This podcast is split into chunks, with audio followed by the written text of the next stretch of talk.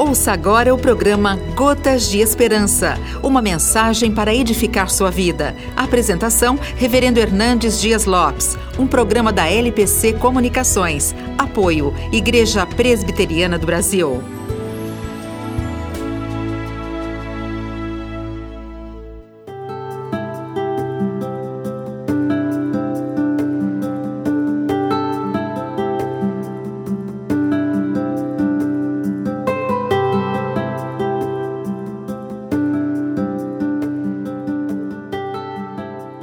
O quarto mandamento da lei de Deus diz: Lembra-te do dia de sábado para o guardares. Deus fez o universo em seis dias e descansou no sétimo. Deus nos dá seis dias para trabalharmos e estabelece um dia para o nosso descanso.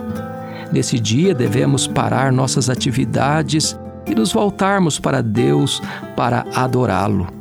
O dia do descanso é uma prova do cuidado amoroso de Deus por nós. O mesmo Deus que nos criou sabe que precisamos de descanso para a mente e para o corpo.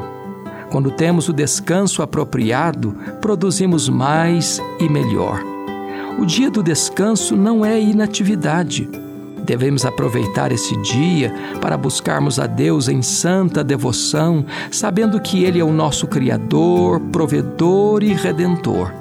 Tudo o que temos e somos vem das Suas mãos. Devemos viver, portanto, nele e para Ele, pois é na presença dele que existe plenitude de alegria.